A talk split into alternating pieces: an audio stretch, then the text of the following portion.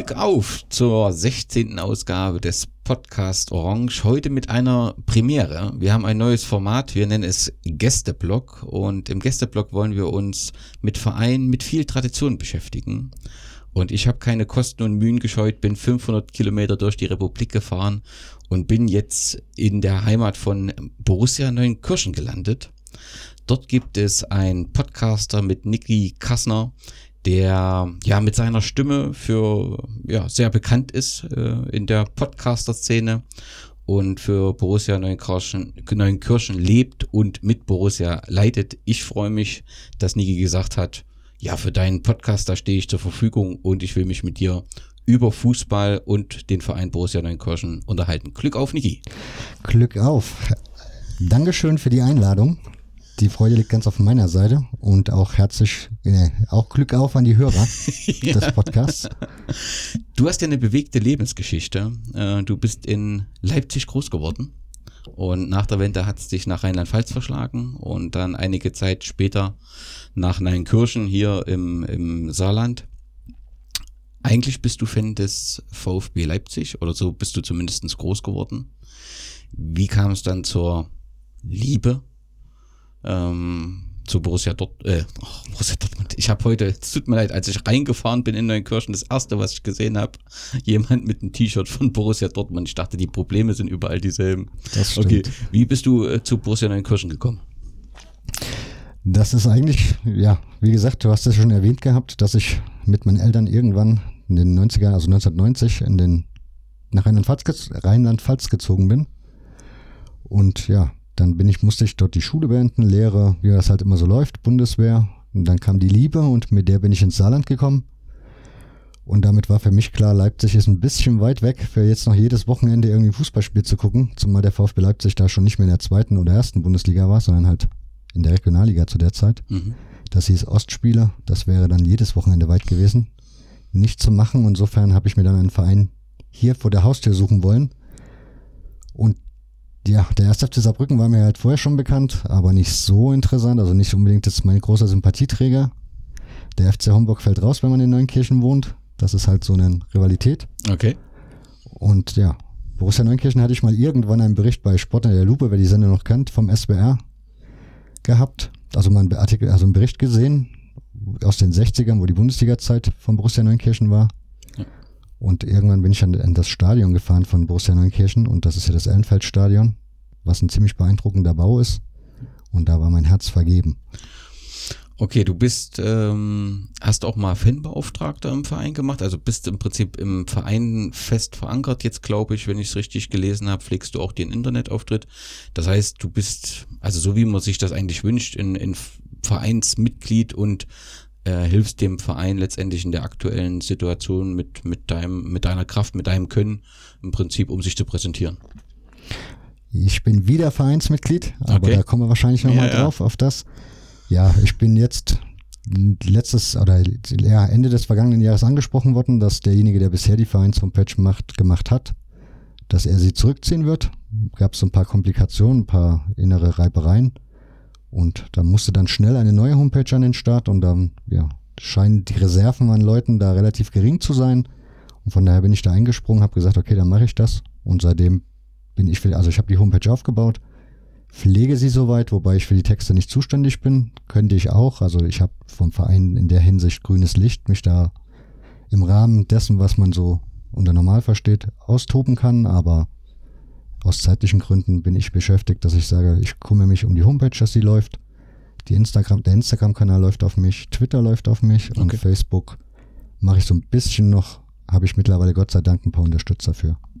Ja, aber letztendlich lebt ja so Vereinswesen im Amateurfußball, dass jeder das beiträgt, was er leisten kann. Und das ist ja auch immer schön zu sehen, so jemand zu erleben, der ähm, Fußball im Prinzip nicht nur ja wahrnimmt oder im Prinzip äh, ähm, ja, also der ihn selbst mitgestaltet. Und deswegen schön, dass du die Zeit gefunden hast, denn du hast ja viele Projekte. Eins, äh, wo, woher ich auf dich aufmerksam gekam, äh, geworden bin, ist der Podcast Hörfehler. Ähm, du machst ihn, glaube ich, seit zwei Jahren, drei Jahren.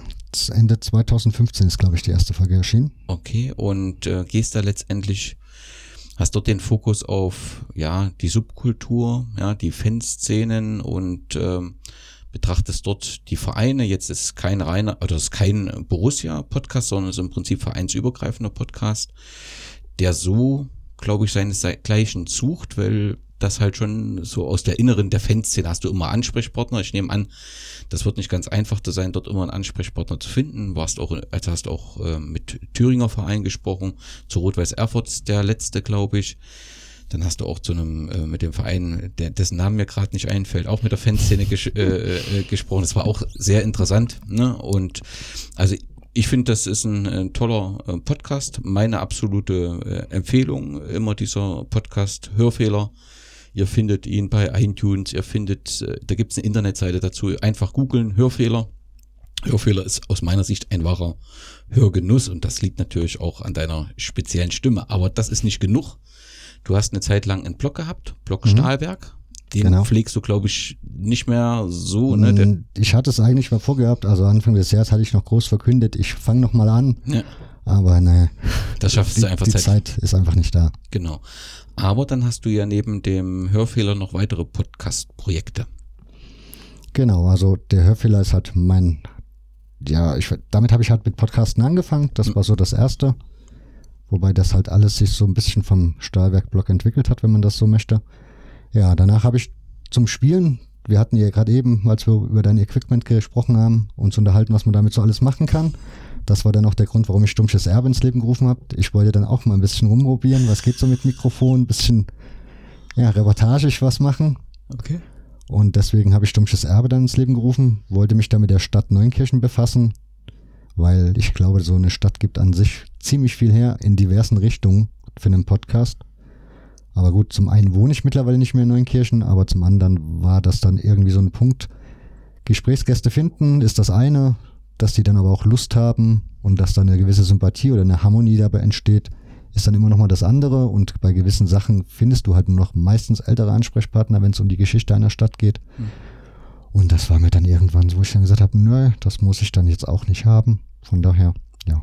Okay. Aber jetzt hast du noch ein Projekt unter nickmedia.de mit Erzähl mal. Genau, also nickmedia.de ist jetzt so das Projekt, wo ich sage, das möchte ich in Zukunft hauptberuflich machen. Okay. Das ist Podcasting halt anbieten für Unternehmen, aber Erzählmor ist, nenne ich immer das Schaufenster des Ganzen.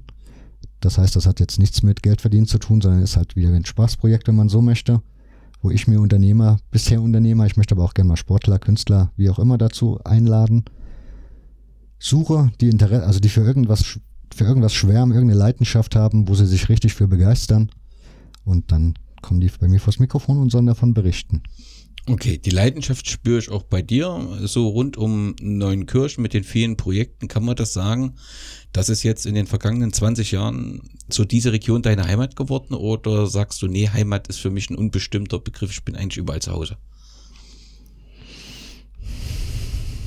Also ich muss sagen, es ist nicht so, also wenn ich ins Saarland zurückreise, wenn ich irgendwo weggefahren bin und komme dann wieder nach Hause sozusagen, fühlt es, also ist es jetzt bei mir nicht so, dass ich sage, jetzt sehe ich das und das und jetzt bin ich zu Hause. Also dieses Gefühl, Heimat würde ich jetzt nicht, nee, ich würde es nicht Heimat nennen. Okay, okay.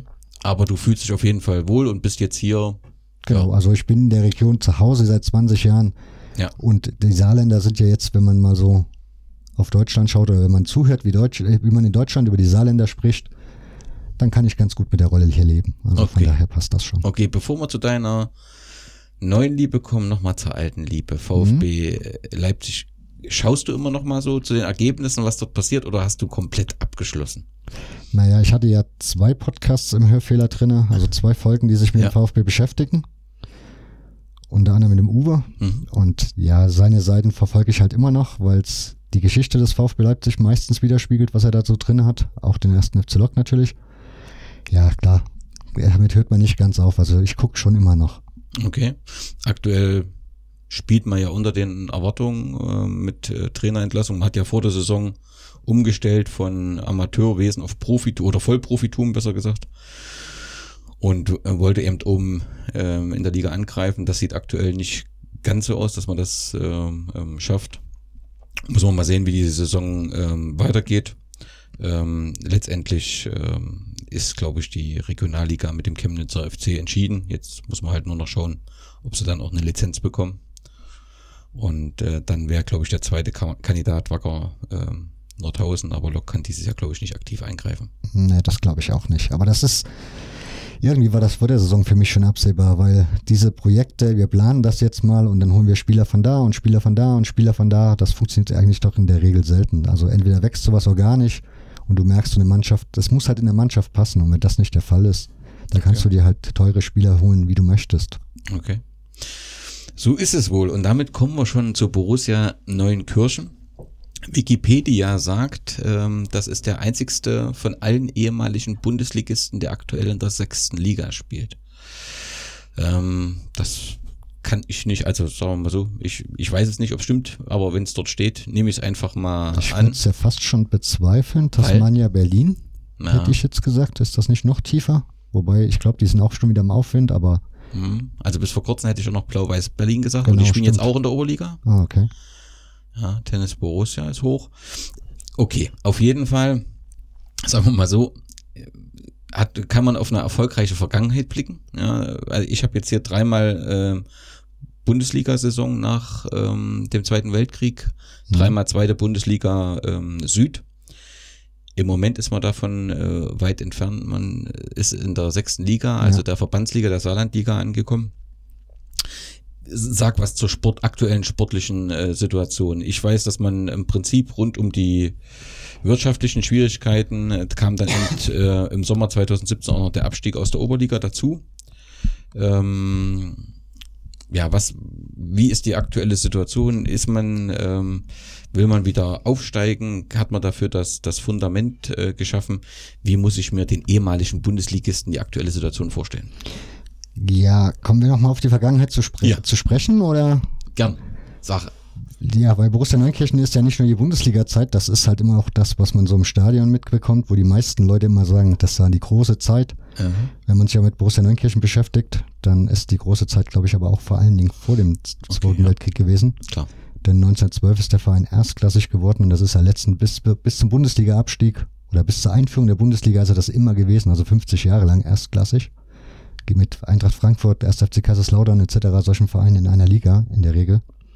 Mehrfach an deutschen Endrundenspielen um die deutsche Meisterschaft teilgenommen, den, Süd, den Süd, Südpokal gewonnen, das war auch irgendein Wettbewerb 1922 mit Erich Fischera.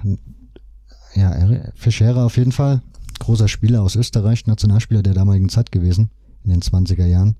Also von daher, Borussia Neunkirchen hat schon noch ein bisschen mehr wie die Bundesliga-Zeit, war auch DFB-Pokalfinalteilnehmer. 1959 mhm. gegen, Schwa gegen Schwarz-Weiß Essen. In Kassel war das. Haben sie aber leider verloren. Ja, von daher. Ja, kommen wir dann zum Jetzt. Ähm, sportlich läuft es eigentlich, finde ich, durchaus gut. Okay. Wenn man die Verhältnisse sieht, also wenn man mal davon ausgeht, Borussia Neunkirchen haben wir ja schon erwähnt, relativ schwierige Finanzlage. Wir waren ja erst in der Insolvenz, sind da raus. Das hat aber an der, an der finanziellen Situation letzten Endes nichts, ge, nichts geändert. Die Schulden sind immer noch dieselben, wie man jetzt vor ein paar Monaten auf der Mitgliederversammlung mitbekommen hat. Okay. Von daher, ja, ist die Lage weiterhin angespannt und im Moment, ja, man kämpft sich halt durch. Das geht von Monat auf Monat, wenn man so möchte. Das ist halt, und das merkst du dann halt auch an der Mannschaft. Das geht an den Spielern auch nicht vorbei. Und da muss man sagen, das, was die Jungs da abliefern, das ist schon großer Sport. Also, das, die, vor der Saison hat, glaube ich, auch keiner aus dem Verein, also vom Verein selbst, das Ziel Aufstieg ausgegeben, auch wenn natürlich im Umfeld jeder das sich wünscht, weil jeder sagt, Borussia Neunkirchen gehört nicht dahin, sondern ja, gerne Regionalliga mindestens. Mhm. Aber das ist momentan in den gegebenen Verhältnissen absolut unrealistisch. Okay, weil du es gerade ansprichst, die wirtschaftliche Situation. Nach meinem, wie ich es gelesen habe, ist im April 2015 das Insolvenzverfahren eröffnet worden. Mhm. Und dann ein Jahr später hat es offensichtlich eine Einigung oder zumindest ist kommuniziert worden, dass eine Einigung mit Gläubigern, Finanzamt, Knappschaft und Rentenversicherung gegeben hat. Und dann wurde der Insolvenzantrag zurückgezogen. Da bin ich davon ausgegangen, dass eigentlich alles in Ordnung ist. Das ist ja. aber offensichtlich nicht so. Also offensichtlich war man dann zahlungsfähig, hat aber immer noch Schulden gehabt. Man hat halt sich Geld dann von woanders geholt, mhm. von privat sozusagen, mhm. und damit die Möglichkeiten geschaffen, dass man dieses Insolvenzverfahren beenden konnte. Ja. Aber kannst du natürlich irgendwo Geld herholen. Die Schulden hast du ja am Ende trotzdem, weil du musst das ja auch wieder zurückbezahlen. Das heißt, das heißt man hat es im Endeffekt nur umgeschuldet, hat aber an der Summe nichts geändert. Also die, das ist alles noch genau dasselbe wie damals. Okay, die Bild-Zeitung hat 2018 geschrieben, hat von 650.000 Euro damals gesprochen. Genau, so ungefähr in dem Bereich bewegen wir uns immer noch. Da stellt sich mir natürlich die Frage, wie kann man da eine gesunde, also das ist ja schon sehr, sehr viel für, einen, für jeden Verein, der in der Saarlandliga spielt. Klar habt ihr einen, einen, einen guten Ruf, so dass ich glaube, man kann natürlich mit der Vergangenheit den einen oder anderen Unterstützer auch leichter ansprechen.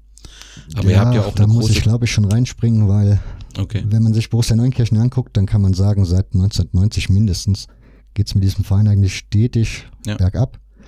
Und ja, die finanzielle, die finanzielle Not war immer gegeben. Und wie das dann so ist, wenn, man da, wenn das so läuft, dann kriegen Spieler mal später Geld, dann kriegen sie mal gar kein Geld. Sprich, das spricht sich dann auch rum. Du präsentierst dich entsprechend, dein Image ist negativ, weil die Sponsoren irgendwann auch sagen, ja, Freunde, mhm. das wird ja als nicht besser bei euch. Dementsprechend hat der aktuelle Vorstand, dem ich definitiv, von dem ich definitiv glaube, dass er das Richtige macht und das richtig angeht und die richtige Haltung dazu hat und die entsprechende Demut vor der Situation auch hat, die Schwierigkeit, dass man jetzt verloren gegangenes Vertrauen erstmal wieder erarbeiten muss. Und das wird, glaube ich, so schnell nicht gehen. Also. Okay, du sagst, ähm, Demut und die richtigen Entscheidungen trifft. Das heißt, Ziel kann doch nur sein, sich konsequent zu entschulden, um dann im Prinzip ähm, ja, Neuanfang klingt etwas ähm, vielleicht zu überhöht, aber im Prinzip neu zu starten, weil mit diesem Ballast von 650.000 Euro kannst du doch nie wirklich gut. Nein, die Spieler haben vor der Saison auf Gelder verzichten müssen. Okay. Die haben alle neue Verträge bekommen mit deutlich geringeren Bezügen. Okay. Die Jungs haben alle eingeschlagen, also haben alle gesagt, machen wir trotzdem. Das muss man ihnen sowieso hoch anrechnen. Ja. Weil in Neunkirchen gab es auch früher mal gutes Geld zu verdienen, mehr wie der Verein hatte, deswegen ja Schulden. Und ja, von daher, klar, aber das ist letzten Endes ist die Schuldennot trotzdem so groß. Du musst, ja, im Endeffekt. Konsequent sparen. Das ist das eine und du musst gucken, dass du halt irgendwo frisches Geld herbekommst, weil die Schulden, die Schuldenlast ist so enorm jeden Monat, das ist für einen Sechsligisten im Normalfall überhaupt nicht zu stemmen. Also. Okay, schwierige Situation, wirtschaftliche Situation. Sportlich ist mit dem, im letzten Jahr wart ihr, glaube ich, auf dem dritten Platz und seid mhm. dann in eine Relegation gekommen. Es gibt da offensichtlich eine Relegation zur Oberliga. Genau, es gab, der, der Meister steigt direkt auf und der zweite spielt, glaube ich, eine Relegation aus. Ja, die Relegation haben wir verloren, leider. Wo muss man einmal sagen muss, da hat man dann wieder gesehen, was Borussia Neunkirchen dann doch rausmacht, denn das war am letzten Spieltag in Dillingen. Mhm. Und dann sind wir hingefahren und ich glaube, das waren drei, zwei Drittel des Stadions waren definitiv alles Neunkircher. Ich glaube, das war von den, ich glaube, 1000 Zuschauer oder so waren da insgesamt. Ich glaube, 800 davon waren aus Neunkirchen.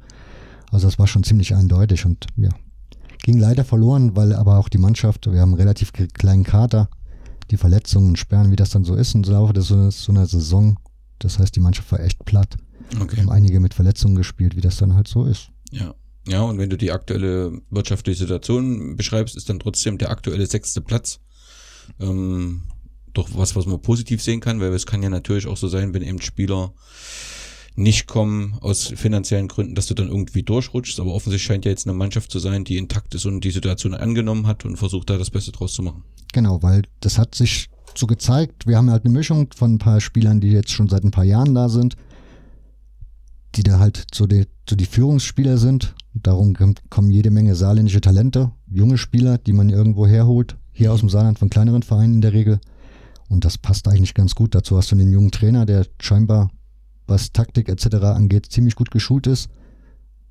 Heutzutage spricht man ja gerne von Laptop-Trainern, würde ich dem jetzt nicht unbedingt unterstellen, aber ja, das passt scheinbar ziemlich gut. Das klingt ähm, doch gut. Ähm, rund um diese Insolvenz gab es ähm, verschiedene Helfer, die offensichtlich dem Verein helfen wollten. Da zählst auch du dazu, zusammen mit deinem Freund Jörg Eisenhut. Mhm, genau. ähm, habt ihr euch einen alten VW Käfer gekauft, genommen, seid ähm, damit den auf dem Anhänger durch die äh, Republik gefahren und habt die Bundesliga-Clubs abgeklappert und habt um Unterschriften auf dem Käfer ähm, gebeten und habe den dann ähm, versteigert. Das war die sogenannte Käfertour. Du hast ja schon in einer Podcast-Folge vom Hörfehler berichtet. Wir sind jetzt hier auch direkt äh, unter einem Gemälde, Gemälde von dem äh, Käfer. Sag nochmal was zu der Käfertour. Wie seid ihr da drauf gekommen?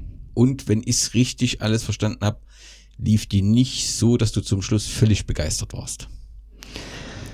Das stimmt. Also fangen wir mal ganz vorne an. Wie gesagt, irgendwann war der Vorstand weg. Ja. Die Schulden waren da. Das zeigte sich das ganze Grauen. Daraufhin haben wir dann, da habe ich mit Jörg zusammen, haben wir den Tag, also haben wir ein Spiel ausgerufen. Das hieß 1000 plus X. Mhm. Das heißt 1000 Zuschauer zu bekommen zu einem Heimspiel. Was in der Situation ja schon durchaus was Besonderes war, weil ja. wir hatten zwei Wochen Zeit dafür zu werben. Daraufhin haben wir dann eine, da haben wir eine Aktion gemacht. Jeder sollte eine Pappe malen, draufschreiben Aktion 1000 plus X, sich damit fotografieren lassen. Wir posten das auf damals dem Stahlwerk-Blog, also auf der Facebook-Präsenz davon und auf dem Blog. Und die, der Möglichkeit mit Borussenschal und ja, irgendwie um zu zeigen, Leute, wir sind Borussia Neunkirchen und ich, wir stehen jetzt dazu, weil der Verein, dem geht's schlecht und ja, da muss jetzt jeder da irgendwie in die Bresche springen. Und das lief dann auch sensationell gut. Also da waren viele Momente dabei. Und nach, im Nachhinein hat man auch von vielen Leuten gehört, dass sie da durchaus die eine oder andere Träne vergossen haben.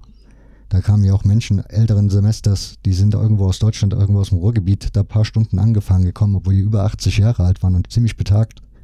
Also da war wirklich alles auf dem Bein. Und wir haben es geschafft, 1005 Karten zu verkaufen. Sensationell. Von daher, so fing es dann an. Und dann kam der Vorstand auf uns zu, der damalige, der dann übergangsweise da eingesprungen ist. Martin Bach, der es dann auch noch ein bisschen länger gemacht hat. Mhm. Und meinte dann irgendwann, wir saßen gerade im McDonalds, also Jörg und ich, und haben überlegt, ja, was machen wir jetzt? Und dann kam eine Nachricht rein, hier, ich habe noch einen alten Käfer, der Verein hat noch einen alten Käfer da rumstehen, können wir damit was machen, überlegt euch mal was. Und dann kam halt von Jörg die Idee, wir fahren, wir nehmen das Ding und fahren damit zu dem Bundesliga-Verein. Da ich gesagt, bist du verrückt?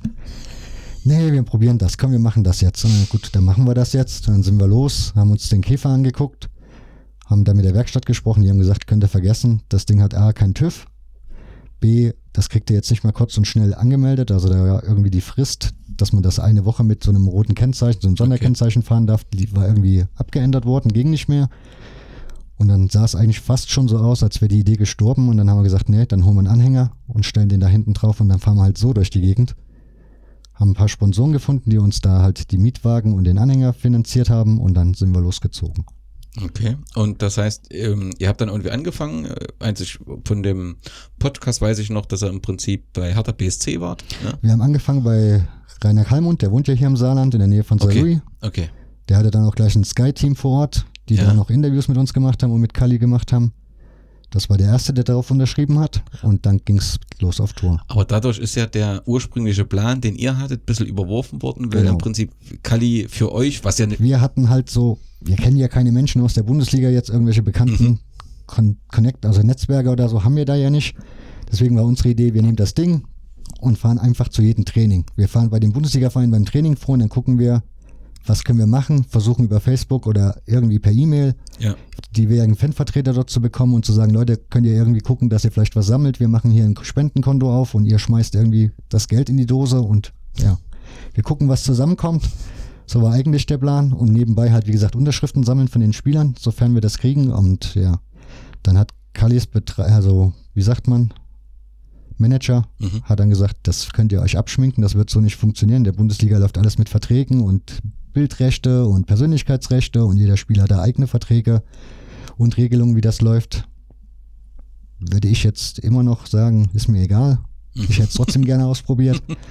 Aber er wurde dann vom Verein sozusagen mit eingeklinkt oder hat sich mit eingeklinkt, was auf der anderen Seite auch wieder gut war, weil er hat uns dann letzten Endes immer die Connections besorgt, ja. dass wir eben zu Hertha fahren konnten. Und Michael Preetz stand dann da, hat sein ganzes Team antreten lassen, die haben da komplett unterschrieben. Cool.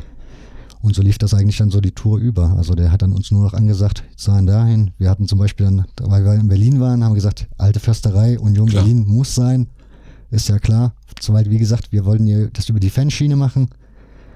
Und dann standen wir auch bei Union, haben dann da auch gefragt, die haben auch unterschrieben, also es ging auch ohne diese Bildrechte und keine Ahnung was.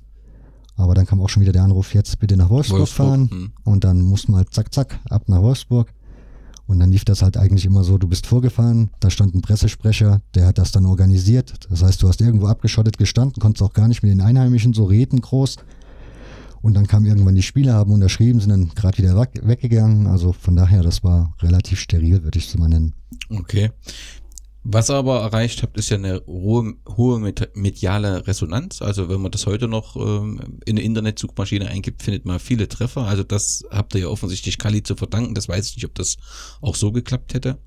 Ähm, trotzdem klang eben das, als er das gemeinsam im, in eurem Podcast nochmal beschrieben hat, schon eine gewisse Unzufriedenheit irgendwie mit, weil es wahrscheinlich nicht so lief, wie ihr das ursprünglich geplant hattet. Wie gesagt, wir standen vor der alten Försterei, ja. wir waren gerade auf dem Weg dahin, wir standen wirklich noch genau gegenüber auf der Straßenseite. Ja. Dann klingelte das Telefon, hier, ihr müsst jetzt nach Wolfsburg und eigentlich war der Plan, es gab glaube ich ein Montagabendspiel bei St. Pauli und ich habe durchaus große Sympathien für den FC St. Pauli und für mich wäre das so ein Wunsch gewesen, dahin zu fahren, weil ich glaube, das hätte ja. schon was gebracht.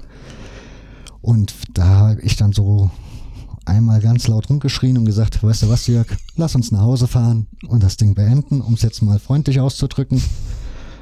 Aber ja, so nach ein paar Zigaretten und ein bisschen Zeit habe ich dann gesagt, komm, es ist für den Verein, machen wir das jetzt einfach, wie, wie sie es wünschen und fertig. Okay.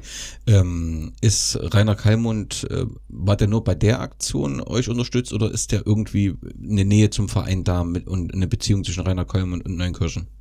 Also zwischen dem Verein und Rainer Kalmund würde ich sagen, gibt es so keine Beziehung. Wie gesagt, er wohnt oder lebt hier mittlerweile mhm. im Saarland schon seit einigen Jahren. Und sein Manager ist ein Saarländer und ist bei Sky irgendwie ein wichtiger Mann, wenn es um diese Fernsehübertragung gibt. Der ist wohl auch immer beim Topspiel der Woche, sieht man den wohl da rumlaufen. Sagt Jörg, ich habe kein Sky, von daher, ich gucke auch keine Bundesliga, deshalb, ich kann doch die meisten Spieler nicht, ehrlich gesagt. Okay. Jörg erzählt mir immer nur, welche Berühmtheit da gerade angeblich angelaufen kommt. Ja, insofern, Rainer Kalmund hat, glaube ich, danach nochmal für das Stahlspiel, das gab es dann später gegen Röchling-Völklingen, letzte Saison war das, glaube ich, nochmal einen Aufruf gestartet, okay. aber ansonsten. Okay.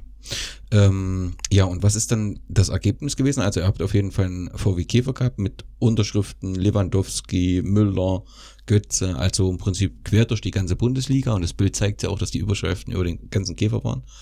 Und dann, glaube ich, habt ihr den versteigert, ne? Genau, wir sind dann hier ins Ellenfeld gefahren noch. Da wurde mhm. der dann den Leuten präsentiert, also den Fans, wo dann auch der Verein noch mal ein bisschen mitverdienen wollte, wo wir dann gesagt haben, das gibt's nicht, das ist für den Verein gemacht worden und die Leute sollen sich gefälligst kostenlos vor dem Ding fotografieren lassen, weil es war halt ein Highlight. Wir sind freitags, glaube ich, zurückgekommen, sollten noch nach Hoffenheim. Da haben wir dann uns beide überlegt, wie können wir das jetzt mal ganz geschickt umgehen, weil nach Hoffenheim wollten wir nun wirklich nicht. Weil, für was? Das ist jetzt irgendwie der falsche Verein. Und dann sind wir da, ja, freitags dann schon zurückgekommen. Und dann haben wir uns in Neunkirchen ein paar von der Kneipe vorbeifahren sehen. Da gab es einen riesen Jubel. Also das war in Neunkirchen dann durchaus irgendwie schon wichtig. Schön. Man hat es auch gemerkt, also bei Facebook brannte da die ganze Woche Lichterloh. Weil wir haben ja auch dann jedes Mal Fotos entsprechend gepostet und die anderen Vereine, die, wo wir zu Gast waren, haben auch entsprechend ihre Social Media Kanäle genutzt. Ja so dass es relativ publik war. Ja. Und dann sind wir hierher gekommen. Samstags wurde er dann beim Heimspiel einmal ins Stadion reingefahren. Die Leute konnten sich davor fotografieren lassen. Jeder konnte halt mal angucken. Wir durften unsere Geschichte erzählen. Und dann kam er ins Sapak-Sender. Das ist so ein ja, Einkaufssender, wie das heutzutage halt so ist. Ne? Viel mhm. Beton, viele Geschäfte. Da stand er dann auch eine Woche drinne. Leider hat der Verein vergessen gehabt, da vielleicht eine Lackschicht drüber zu schieben, so dass es natürlich auch eine Frage der Zeit war, bis der erste Mal versucht hat, sich selber auch noch mit da drauf zu schreiben. Ah. Das war so das Erste, was uns ein bisschen negativ aufgestoßen ist. Dann hieß es auf einmal, dieses Ding kommt noch in den Doppelpass, was wir noch eine gute Idee fanden, weil mhm. VW Klar. war ja auch da beteiligt dran und das war ein Käfer und da hatten wir dann schon die Hoffnung, dass sich da irgendwelche Synergien ergeben. Aber da wollte dann der damalige Präsident dann lieber, glaube ich, selber mit seiner Frau hin, so dass wir dann gesagt haben, ähm, wenn das so läuft, dann macht das. Dann mhm. sind wir aber jetzt an dieser Stelle raus und haben auch mit der Geschichte nichts mehr zu tun. Dann macht das bitte selber klar. Die haben es dann auch über eine Auktionsplattform gemacht, die ich persönlich nicht kenne. Mhm. Das heißt, das lief nicht über Ebay oder so, dass die Leute hätten dann auch mal sehen können, wo sind Klar. wir jetzt hier und Klar. steigern wir noch oder nicht, sondern es lief irgendwie, du gibst ein Angebot ab, das war dann aber anonym, also konnte man da nicht sehen, wie viel der jetzt war, okay. wo, wie hoch der stand. Auf jeden Fall kam dann irgendwann raus, das Auto wurde für, glaube ich, 33.000 oder sowas in etwa versteigert. Mhm. War, ein Paar aus Bayern. War das okay für euch oder?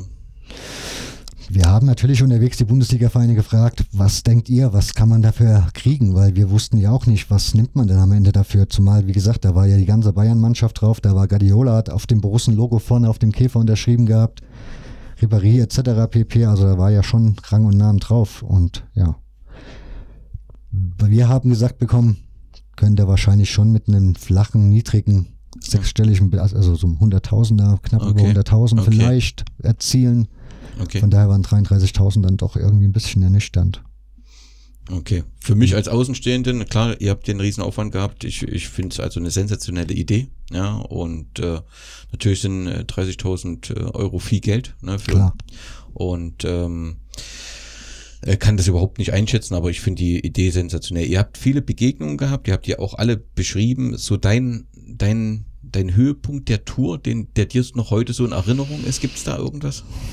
Wie gesagt, ich bin kein Bundesliga-Gucker, okay. ne? Also das heißt, für mich sind da jetzt nicht so die ganz großen Dieter Hecking natürlich, weil er ist ein ehemaliger VfB Leipzig-Spieler gewesen. Mhm. Hat ja auch ein bisschen die erfolgreichen Zeiten des VfB Leipzig mitgemacht als Spieler der ist natürlich dann schon ein bisschen herausragend. Klar, wenn du bei Borussia Dortmund dann so in dem Trainingsgelände mal rumsitzen darfst und die sagen frühstückt und du siehst dann da einfach tausend Müsli-Sorten, keine Ahnung was alles.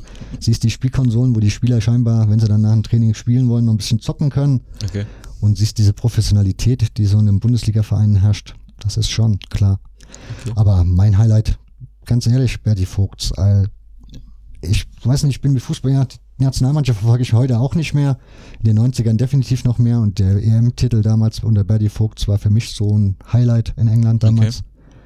Und deswegen war es für mich ganz besonders, den Menschen mal zu treffen. Schön, bei ihm seid ihr vors Haus irgendwie genau, gefahren. Da ne? durften wir vor die Haustür fahren. Und lief das sympathisch? Also ab oder lief das mit einer Distanz ab? Wie muss ich mir das vorstellen? Oder ist er eher ein nahbarer Typ oder? Das war eine kurze Geschichte, ne? Also wir haben geklingelt, er kam raus, freundlich, der Nachbar war gegenüber sein Auto am Waschen. ja, es ist halt überall dasselbe, ne? Also ist auch nichts Besonderes. Ja, und er kam dann mit seinem roten Pulli, sprang dann da auf den Anhänger direkt drauf, also hat er auch keine Probleme, weil bei manchen Vereinen war dann auch oh, auf den Anhänger steigen mit den Fußballschuhen, Verletzungsgefahr. Okay. Das war für Bertie Fuchs dann scheinbar kein so großes Thema. Der ist direkt draufgesprungen, hat unterschrieben, hat mal kurz nachgefragt. Klar, der kannte ja Borussia Neunkirchen weil er ja selbst da gespielt mhm. hat mit Borussia Mönchengladbach. Von daher, aber ansonsten gab es da nicht jetzt größere Geschichten oder der hat uns jetzt nicht zum Frühstück eingeladen oder keine Ahnung. Also okay, daher. aber es war zumindestens äh, auf ein, man ist sich auf Augenhöhe irgendwie begegnet und nicht so eine genau. Distanz, genau. wo das man Also ich fand, wenn, wenn ich eins rausheben müsste, wäre für mich Mainz 05, glaube ich, sogar das Highlight, weil ja, da ist der Pressesprecher da gewesen, auch wie überall, aber in dem Falle wurden wir dann auch, der hat auch ein bisschen Geschichten erzählt, hat von Klopp erzählt, hat von Tuchel erzählt, also auch, das war schon sehr, sehr interessant, weil der war recht offen. Und der hat euch auch ernst genommen in dem genau, Moment. Genau, richtig. Und nicht nur, okay. Der kam selber aus der Fanszene von Mainz 05 wohl, auch die schlechteren Zeiten, mhm. bevor der Verein zweite Bundesliga mal gespielt hatte. Und von daher, ja, das war schon schön. Okay, was mir aus eurer Erzählung äh, im Podcast in Erinnerung geblieben ist, ich glaube, Björk hatte das äh, berichtet, dass er so beeindruckt war, dass es beim VfL Wolfsburg doch relativ viele ja, Anhänger gibt, die auch beim Training äh, zuschauen. Damit hat er wohl nicht so äh, gerechnet. Irgendwie hat er was von 1000 gesagt, die er dort, als ihr vorgefahren seid. Das war mir so in Erinnerung geblieben, weil wir ja auch mit VfL Wolfsburg hatten wir ja auch so ein fertiges Bild. Eigentlich gibt's dort keine Fans so, dass das manchmal eben auch nicht ganz äh, passt, diese fertigen Bilder. Okay, ähm, du hast schon ehemalige Spieler beziehungsweise Spieler, die hier in Neuenkirchen gespielt haben, angesprochen es gibt ja eine Verbindung zwischen Borussia Neunkirchen und äh, der BSG Wismut Gera.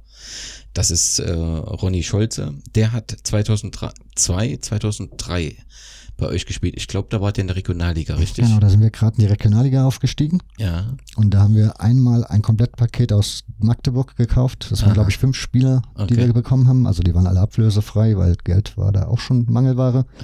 Kam ja auch dann ein paar Wochen oder ein paar Monate später die Insolvenz, schon im Laufe der Hinrunde kam die erste Insolvenz des okay. Vereins 2003. Okay. Die dann auch der gleichzeitige Abstieg schon war. Das heißt, die Spieler waren dann auch relativ schnell weg. Aber Ronny Scholz, klar, kann man sich dran erinnern. Okay.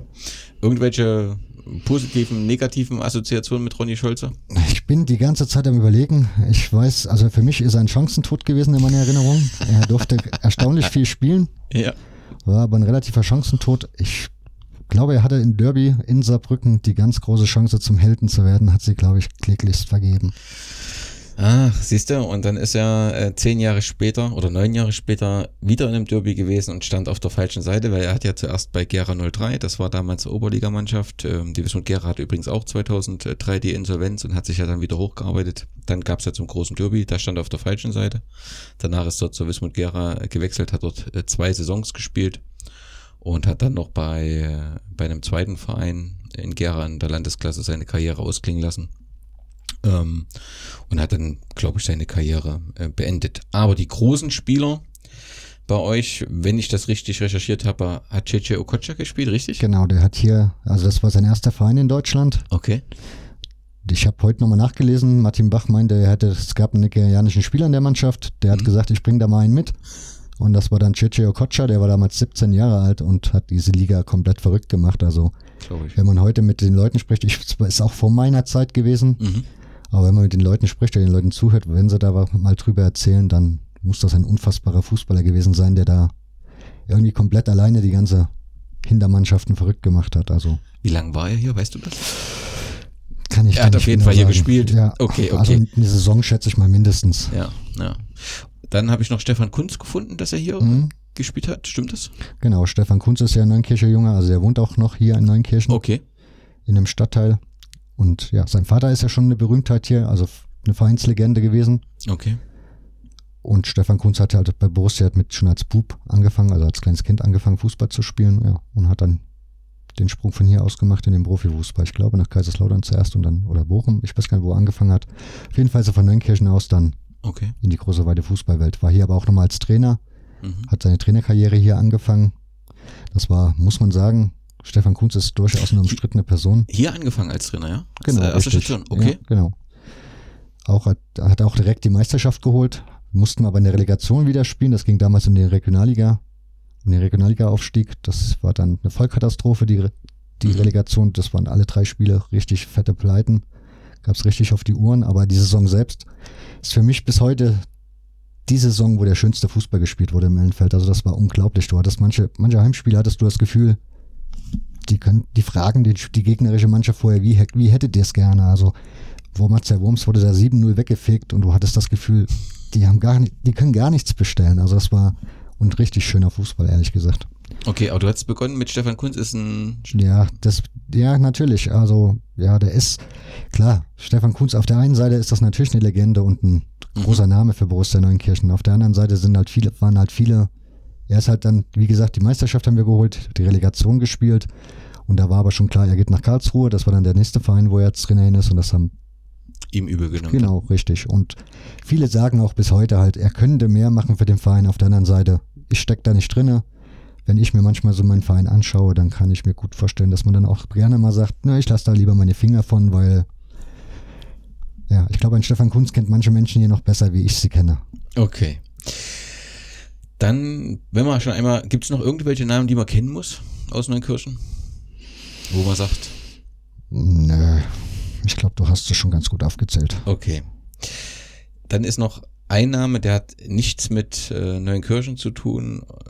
Bei der BSG Wismut Gera gab es mal eine besondere Situation, dass Robin Vogtland drei Monate oder vier Monate gespielt hat. Er wurde innerhalb von vier Monaten zum Helden, weil er halt ein spezieller Typ ist. Und äh, er kam vom FC Homburg. Mhm, genau.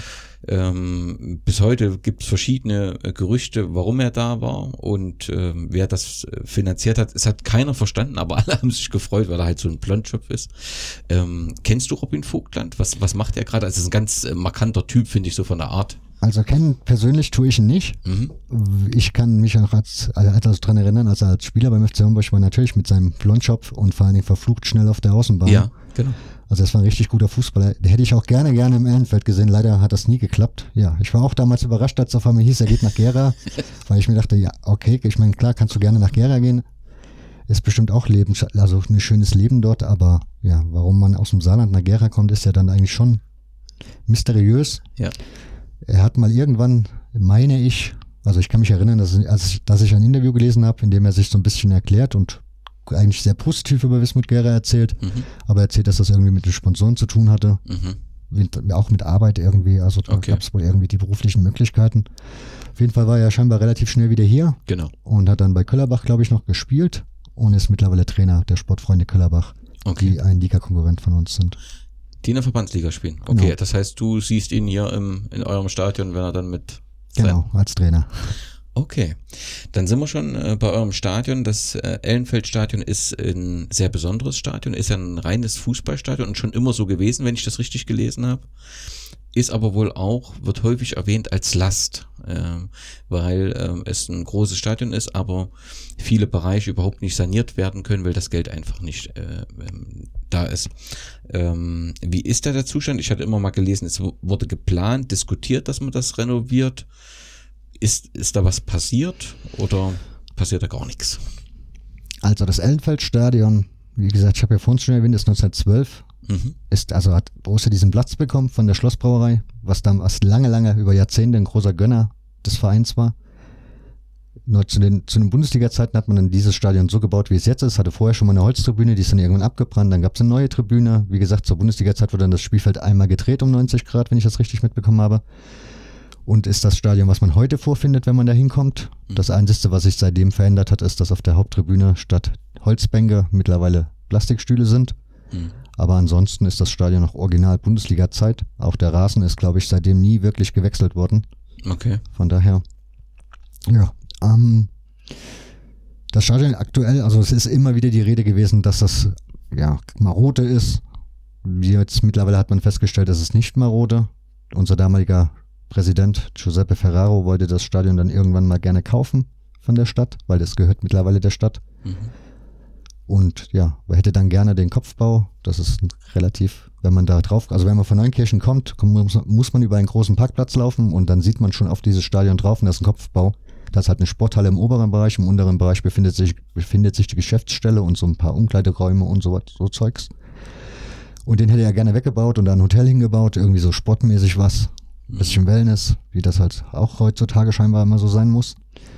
Das konnte Gott sei Dank verhindert werden. Auch da habe ich mich versucht zu engagieren mit mehr oder weniger gutem Erfolg. Ist halt manchmal so. Mhm. Ähm, ja, seitdem gab, dann war irgendwann, ja, aber man muss Ferraro natürlich auch hoch anrechnen. Er hat damals, als es anfing, dass da die Betonteile an der Haupttribüne runterbröckelten, genau. das alles abzusperren, hat da die Zäune hingestellt, also das war alles auf seine eigenen Kosten. Ich meine, er hat eine Baufirma, klar, kann man vielleicht machen. Nichtsdestotrotz hat das ihn sicherlich ein bisschen Geld gekostet. Und er hat das auch über Jahre da stehen lassen. Mittlerweile ist das gemacht und die ganzen Baugerüste sind wieder weggeschafft. Das heißt, das ist renoviert worden dann, ne? Da war ja irgendwie ein DFB-Pokalspiel. Das ist ausgebessert, also auf jeden okay. Fall ist es wieder okay. okay. Kann man wieder, ist alles frei zugänglich. Nichtsdestotrotz muss an dem Stadion definitiv dringend was passieren. Also es ist auch, steht wohl auch zur Disposition, also auf der letzten Mitgliederversammlung des Vereins wurde bekannt gegeben, war auch, glaube ich, in der Zeitung schon zu lesen, dass die Stadt Neunkirchen irgendwelche EU-Gelder beantragt hat für eine mögliche Renovierung, wobei die Stadt da wohl verschiedene Modelle vorsieht. In keinem würde das Stadion so bleiben, wie es jetzt ist. In jedem Falle so eine Dreifeldhalle im besten Falle dahin, weil Schulsporthallen auch in Neunkirchen mhm. Mangelware sind. Und das wäre halt so eins, was sich die Stadt vorstellen kann, dass da halt auch der Schulsport stattfinden kann und der Breitensport halt einen Platz findet, womit der, im Verein, glaube ich, auch keiner ein Problem wirklich hat. Ja. Aber es gibt wohl auch Pläne, dass man die Spießer Kurve, das ist gut, eine Kurve im Ellenfeld ist eigentlich keine Kurve, weil es ein englisches Stadion von der Bauweise her, mhm. gibt es keine Kurven. Ist aber die große Tribüne hinterm Tor, das ist eine richtig hohe Stalltribüne. Die möchte man dafür gerne opfern, scheinbar, und das bisschen zurückbauen auf eine gewisse Kapazität. Also gibt es verschiedene Spekulationen. So wirklich konkret hat das noch niemand geäußert. Ja, muss man mal schauen, was jetzt am Ende bei rauskommt. Okay. Aber ich gehe davon aus, egal was kommt, so was ich bisher an Feedback bekommen habe, sind, glaube ich, eine Menge Leute bereit, je nachdem, was da rauskommt, dann doch nochmal ein bisschen dafür zu kämpfen, dass man das Stadion vielleicht so weit wie möglich erhalten kann im Originalzustand. Weil es soll angeblich nicht sehr teuer sein. Also man redet von neun bis zehn Millionen, die das kosten würde, dieses Stadion nochmal komplett, wie es jetzt ist, in einen ordentlichen Zustand zu versetzen. Es war ja angedacht, dass der erste FC Saarbrücken da spielt, dass man das vielleicht hinbekommt, dass wenn die hier spielen müssen und das Regionalliga tauglich sein muss, dementsprechend da Ver Verbesserungen stattfinden. Der erste FC Saarbrücken hat sich leider dagegen entschieden und ist im Hermann, Hermann Rechling Stadion in Vöckling geblieben. Mhm. Ja, mal schauen, was draus wird. Okay. Ja, so ein Stadionumbau ist natürlich immer ein emotionales Thema, gerade in der Stadt. Ne? Da wird, ähm, hängen immer viele Emotionen dran, aber umso besser ist ja das Argument, wenn man sagt, man macht dann auch für den breiten Sport schafft man Möglichkeiten, hat man natürlich eine bessere Argumentation. Natürlich. Und, und aber was mir immer in der Diskussion so untergeht und das sind auch im Verein irgendwie die Stimmen relativ wenig. Klar, der Verein sagt, wir hätten gerne, dass es so bleibt. Mhm. Also diese Dreifeldteile auf jeden Fall klar. Aber an sich soll das Stadion so erhalten bleiben. Das ist so die Haltung des Vereins, was ich auch sehr positiv finde. Was mir halt ein bisschen so, oder was mich ein bisschen stört, ist, in Neunkirchen wird halt mit der Historie immer schon komisch umgegangen. Also vieles verschwindet einfach. Wo anderen, in Völklingen ist zum Beispiel die Stahlhütte, Weltkulturerbe. In Neunkirchen ist die abgerissen, da stehen noch zwei Türme oder so von, die jetzt so als Freizeitevent gelten. Und so verfährt, verfährt die Stadt mit vielen historischen Dingen. Und davon hat sie, weiß Gott nicht viel, denn es ist eine relativ junge Stadt. Und dieses Stadion ist, wie gesagt, eines der letzten Bundesliga-Stadien im Originalzustand. Also das heißt, wenn jetzt Münster noch umbauen sollte, ist Borussia Neunkirchen, glaube ich, aus der Gründungszeit der Bundesliga das letzte Originalstadion. Und als Stadt könnte ich mir vorstellen, wenn man da mal noch 10, 20 Jahre durchhält, dass man mit diesem Stadion vielleicht auch touristisch irgendwann mal vielleicht wieder einen neuen An Anziehungspunkt hat. Klar, also ich stand vor uns davor, ich finde es äh, ein ganz besonderes und äh, atemberaubendes äh, Stadion. Umso traurig wäre es, wenn das verschwindet. Aber natürlich hast du immer wieder diese finanzielle Begründung und da hast du natürlich, Klar. häufig wird dann eben auch die Liga, in der du spielst, herangezogen und da wird es eben dann schwierig zu argumentieren. Umso schlüssiger ist schon das, was du sagst, dass man eben mit dieser Tradition und ähm, argumentiert. Und ähm, ich weiß gar nicht, also so reine Fußballstadien sind mir gar nicht von früher so bekannt. Also so, wenn ich an Osten denke, wenn ich ans Zentralstadion, eigentlich hast du immer eine Laufbahn drinne gehabt, ne? Klar, du hast du äh, bei Chemie äh, Leutsch äh, das immer ohne Laufbahn gehabt. Aber so ein reines Fußballstadion auch in der Größe ist schon was besonders, Besonderes und sehr, sehr eindrucksvoll, muss ich sagen. Ja, du hast, wir waren vor uns über Robin Vogtland auch mal beim FC Homburg. Wenn ich es richtig verstanden habe, ist der FC Homburg in Neunkirchen nicht zwingend beliebt. Genau. Wie ist, wie ist denn so das Verhältnis der Vereine im Umfeld? Mit welchen Vereinen kann man so halbwegs oder kann hier keiner, keiner mit keimen? Oder du hast ja mit FC Saarbrücken einen äh, sehr großen und äh, auch in früheren Zeiten erfolgreichen Verein. Du hast mit FC Homburg äh, einen Verein, der mal in der Bundesliga gespielt hat. Ich weiß gar nicht, wie lang. FC Homburg verbinde ich natürlich. Er steht immer. auf jeden Fall in der ewigen Bundesliga-Tabelle hinter der, hinter ah, der Borussia. Und das wird hoffentlich auch noch immer so bleiben. FC Homburg verbinde ich immer Trikotwerbung, die sehr äh, speziell war. Ähm, mit wem kann man hier und mit wem kann man nicht? Also aus Neukircher Sicht mit dem FC Homburg ja, wie gesagt, ist Rivalität. Mhm. Was einfach daran liegt, das Saarland ist halt relativ klein. Mhm. Dementsprechend ist alles nah beieinander. Klar. Bis nach Homburg fährst du von Neunkirchen aus zehn Minuten. Dementsprechend gibt es da durchaus Rivalität. Wobei der Verein, muss man sagen, wenn man jetzt als neutraler Betrachter da drauf schaut, muss man sagen, scheint er auf dem besseren Wege zu sein. Also da sieht es richtig rosig aus. Die haben gute Sponsoren. Spielen jetzt in? Der Regionalliga. Mhm. Aber relativ ambitioniert dieses Jahr. Ja. Man hat auch das klare Ziel, da in den nächsten Jahren rauszukommen. Das haben sie auch schon offensiv beworben. Also das, auch das Umfeld ist mittlerweile darauf eingestimmt. Man erwartet, dass jetzt demnächst dann der Aufstieg erfolgt. Aber wie gesagt, im Saarland sind die Sponsoren halt, gut, sie haben halt eins, zwei große, mhm. die da aus der lokalen Ecke kommen und da etwas reinstecken mittlerweile.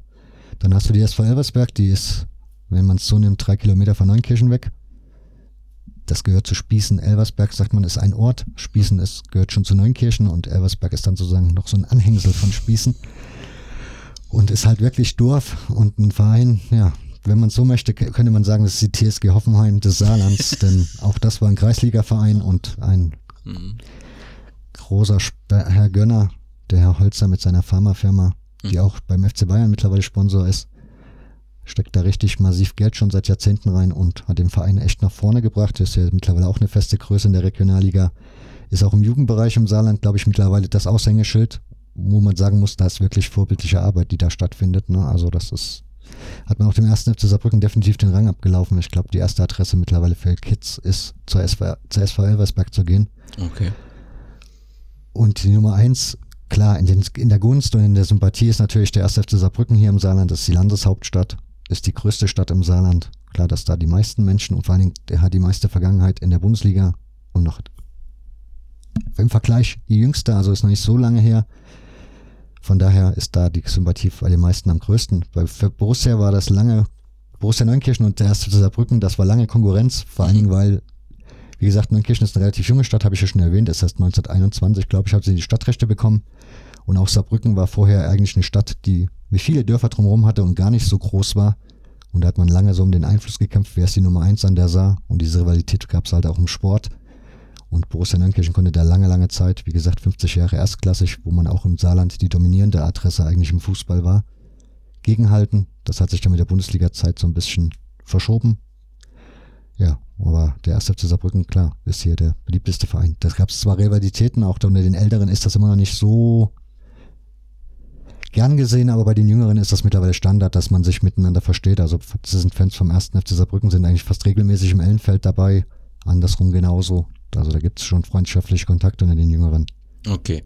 Also, wenn ich es richtig verstehe, äh, wenn Neunkirchen und Homburg aufeinandertreffen, dann könnte das ein Risikospiel sein. Beim, dann ist es ein Risikospiel. Dann ist es ein Risikospiel, okay. Du hast vor uns gesagt, ihr habt ähm, 800, 700 Leute zu einem Relegationsspiel mitbekommen. Wie, wie ist, wie groß ist die Fanszene, die Neunkirchen begleitet? Tja. Wie gesagt, ich gehe seit 99 gehe ich zur Borussia. Ich habe damals mein erstes Heimspiel gesehen. Das war an einem tristen Novembertag, was glaube ich. Das war echt trist, ein grauer Tag, Nieselregen gegen den VfB Tela, ein saarländischer Dorfverein. Das waren, glaube ich, fast 900 Zuschauer im Stadion und in der Kurve standen 30 Fans die komplett 90 Minuten durchgesungen haben, aber das waren Fans in dem Sinne, also wirklich nicht Ultra oder so, sondern Fans. Und das war schon ziemlich beeindruckend. Das war auch ein Grund, warum ich, glaube ich, in Neunkirchen dann so hängen geblieben bin, mhm. weil das war echt sympathisch. Mhm. Und das ging dann auch noch eine Zeit lang gut, dass man dann, also mit dieser Gruppe oder Truppe dann so durch die Gegend reiste. Und die Oberliga war ja nun wirklich, ist echt, wer sich da ein bisschen mit beschäftigt hat, extrem uninteressant, weil das sind halt dann meist Dörfer im Saarland oder in Rheinland-Pfalz, kleine Orte, da gibt's keine Fanszenen, da gibt's kaum Stadien, da gibt's also wenig, was attraktiv ist. Es war halt immer nur der Traum, da irgendwann wieder zu verschwinden. Und insofern, ja, musste man sich da mal so ein bisschen selbst motivieren und das heißt über die Jahre jetzt, ja, der Verein hat sich halt steil nach unten entwickelt und das merkt man halt auch in der Fanszene. Mal, es gibt mal immer wieder Lichtblicke, wie halt diese Relegation aber im Grunde kann man sagen, ist im Neunkirchen Moment sind ja die Lichter aus, was die Fanszene angeht. Es gibt zwar noch einen Fanclub und es wird auch immer wieder mal versucht, wie gesagt, gibt so zwei, drei, vier Spiele, wo man dann mal in der Saison probiert, kommen heute mal alle wieder zusammen irgendwie.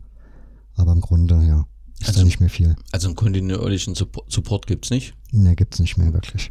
Okay, wie viel stehen dann so in der Spießerkurve? Wie?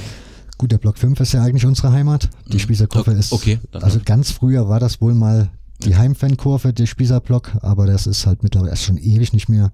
Es ist mittlerweile Block 5, das ist auch eine hohe Tribüne, die geht von der Haupttribüne weg. Ist das so ein kleiner extra okay. Block für sich bis zur Sporthalle. Und da ist normalerweise immer die Heimat der Borussen-Fans gewesen, wenn man sich Bilder anguckt aus den, also Anfang der 90er, aber selbst noch Ende der 90er ist dieser Block komplett voll mit Leuten bei wichtigen Spielen. Das ist mittlerweile ist dieser Block eigentlich leer, wenn man es so nimmt. Okay. Die meisten, weil unten dran ist halt die Bierbude und mhm. mittlerweile verlaufen sich nicht mehr so viele Menschen ins Ellenfeld, sind vielleicht noch 350, 400 Zuschauer pro Heimspiel. Und die paar, die dann noch da sind, stehen dann vor der Bierbude. Was wir noch haben, sind Soundfahren, das ist noch relativ präsent bei uns. Mhm. Groundhopper begrüßen wir ja eigentlich auch jedes Spiel und wie gesagt, ab und zu, wenn es mal, gibt's mal was, aber ja.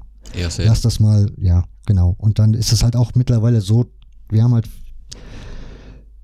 du hast halt viele Fans, die würden sich, glaube ich, so, also nicht mit Fanszene mhm verbinden, also so bezeichnen selbst, aber wenn sie zwei, drei Bier getrunken haben, sind die auch beim Rufen dabei, also machen dann genauso mit. Von daher, das ist so, ich würde sagen, so 20, 30 hast du da so rumstehen.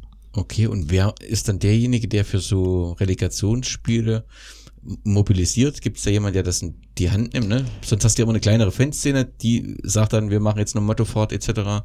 Wenn es das nicht gibt, also wenn da niemand steht, wie, wie kommen dann die Leute zusammen?